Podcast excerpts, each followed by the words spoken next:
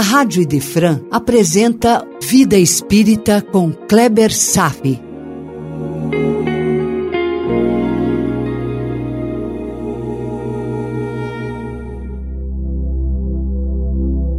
Nosso Lar, capítulo 8, Organização de Serviços, parte 5.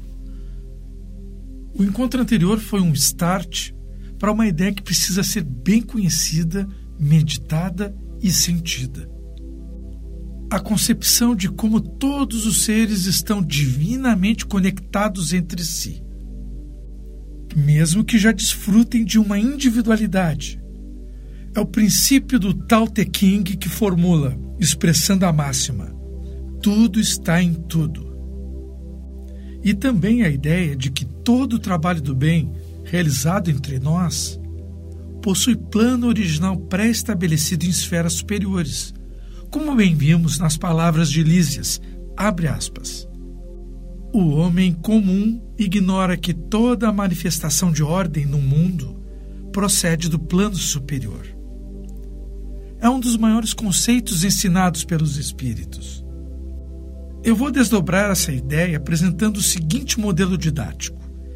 Se quisermos enviar uma mensagem qualquer a qualquer parte do mundo, Basta um telefonema, um e-mail, uma mensagem pelo WhatsApp e instantaneamente alguém vai receber a mensagem, mesmo morando em Tóquio. Isso é uma comunicação de base horizontal, que é estabelecida no mesmo plano de existência vibratório. A gradação evolutiva do nosso planeta permite que a Terra possua uma crosta física e muitas outras camadas concêntricas envolvendo a nossa superfície, que parte das regiões da subcrosta até a grandes distâncias da superfície. Isso é uma revelação notável. Cada camada permeia a vida numa específica faixa vibratória. Cada camada tem suas particularidades, seus méritos, suas moradas, tem uma flora e uma fauna, tem uma atmosfera, seu espectro de iluminação solar e lunar, e assim por diante.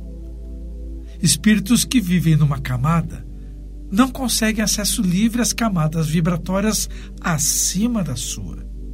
Por ainda lhes faltarem os méritos das conquistas morais que vão transformando seu perispírito numa verdadeira alquimia celestial. No entanto, uma comunicação sempre se estabelece entre todas as camadas. Uma interconexão de forças das emanações mentais, uma comunicação de base vertical. Eu estou fazendo essa classificação apenas por motivos didáticos. Vejamos como se estabelece uma comunicação vertical, por exemplo. Um projeto determinado pelas mais altas esferas é concebido pelos seres que neles habitam. Esses são espíritos de altíssima ordem hierárquica que conquistaram sua condição apenas por seus esforços. Como que aconteceu com o governador de nosso lar, por exemplo. Esses projetos então são retransmitidos numa sequência para camadas vibratórias cada vez mais abaixo. Enquanto descem, esses projetos são desdobrados em tarefas mais específicas para grupos de espíritos especializados, que assumem funções cada vez menos abrangentes e com menor responsabilidade. E as tarefas seguem então se desdobrando e se desdobrando cada vez mais, se dividindo em pequenos papéis entre cada grupo. Conforme o projeto, entre aspas, desce, até chegar à crosta, ele se materializa em missões, que são assumidas por dezenas a centenas de espíritos. Esse processo foi descrito no livro A Vida Além do Véu, do reverendo George Valley Owen. E é isso que Lísias quando afirma, abre aspas, o pensamento humano, selvagem na criatura primitiva, transforma-se em potencial criador quando inspirado por mentes que funcionam nas esferas mais altas. Os maiores projetos de amor em nosso planeta sempre iniciam na poderosa mente de Jesus, repassando responsabilidades para seus ministros mais próximos, que se incumbem de dar a forma e repassar para esferas inferiores até chegar ao nosso plano. Esta concepção nos remete a uma das mais extasiantes emoções, que é saber que estamos verticalmente ligados ao nosso Mestre Maior, através de um fluxo de energia de amor que circula por vias sublimadas, conectando todos os seres. A emoção é saber que isso não é apenas uma figura de linguagem, meu irmão, é um fato real.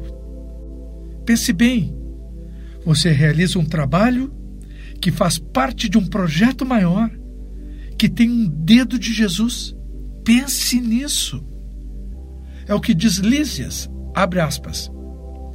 Nenhuma organização útil se materializa na crosta terrena sem que seus raios iniciais partam de cima.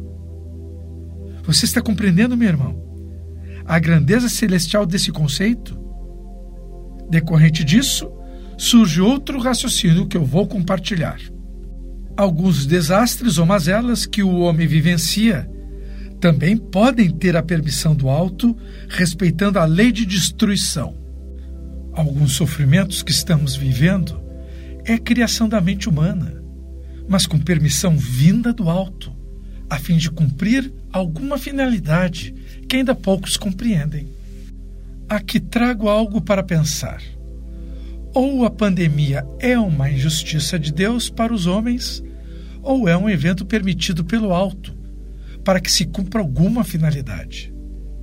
Não temos acesso aos reais motivos desencadeantes dessas calamidades, pois somos apenas os agentes que sofrem a sua ação.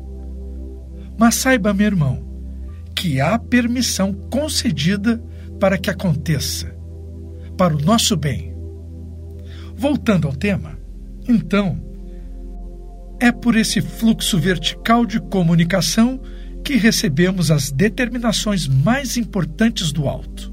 E também é por esse mesmo fluxo que enviamos nossas mensagens mais íntimas através de um processo chamado prece. A prece é, portanto, o fio que conduz nossa mente até a mente dos bons espíritos protetores que sempre nos escutam, lá das esferas superiores da existência. Prece é o elixir da esperança. Não conseguimos, por nossas imperfeições, transitar em camadas sublimes da existência em nosso planeta, mas, pelos pensamentos concentrados, pelas preces sentidas, chegamos até lá. Que maravilha! Quanto amor de Deus! Eu quero expressar por comovida reverência um muito obrigado a todos os espíritos de luz que, apesar das nossas resistências e ingratidões, nos dão em troca todas as benesses que nos oferecem e que não são devidamente reconhecidas. E o pior, na maior parte do tempo, são esquecidos por nós. Mas que mesmo assim persistem ao nosso lado, lá no anonimato, acreditando em nós, nos ajudando dentro de um canto escuro do nosso coração, sem esperar nada em troca, a não ser nos ajudar a dar mais um passo em direção ao Criador. Muito obrigado a esses príncipes da paz, sob a direção de Jesus e as bênçãos de Deus. E nossa gratidão mais uma vez ao codificador, é claro, que possibilitou a todos os homens, e não apenas a um selecionado grupo de iniciados, o privilégio do acesso a um tipo de conhecimento tão esclarecedor, de tamanho impacto para todos que compreendem a mensagem. A terceira revelação, terceira etapa para os homens da grande viagem de retorno aos braços do Criador. Quantas etapas ainda nos restam? Então, meu irmão, um projeto foi concebido por Jesus: levar a palavra de Deus aos homens. O projeto já está em andamento há quatro mil anos. A primeira etapa constituiu-se nos Dez Mandamentos de Moisés e a consolidação do monoteísmo pelo povo judeu. A segunda etapa, a concepção do Deus do amor e da caridade. Quando a Terra recebeu o maior espírito que já caminhou por entre nós, a materialização do pensamento de Deus na forma de homem, Jesus.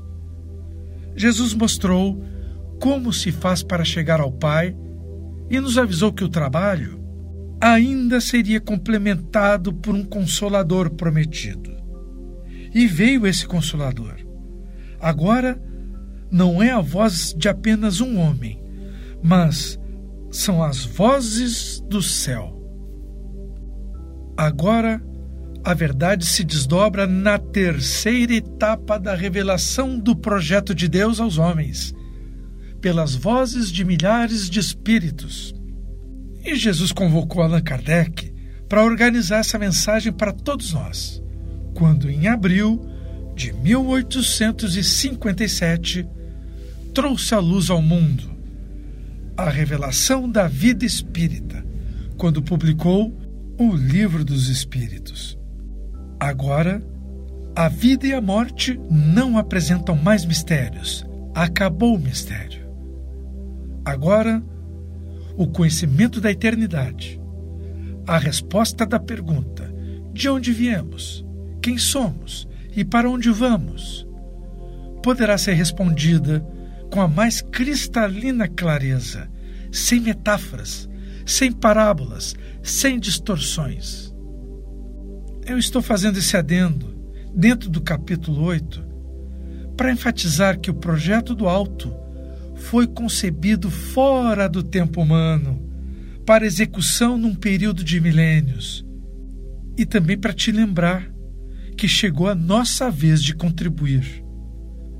O projeto dos céus se desdobrou em todas as camadas do planeta e uma pequena parte dela foi depositado em nossas mãos como um convite à sua continuidade. Não somos mais os doentes e pedintes. Agora nós somos os agentes do bem, trabalhando numa equipe supervisionada por anjos, tendo como chefe nada menos que Jesus. Como bem esclarece o título do capítulo de hoje, essa é a organização dos serviços. Por hoje era isso. Desejo paz a todos e até breve. A Rádio Idefran apresentou Vida Espírita com Kleber Safi.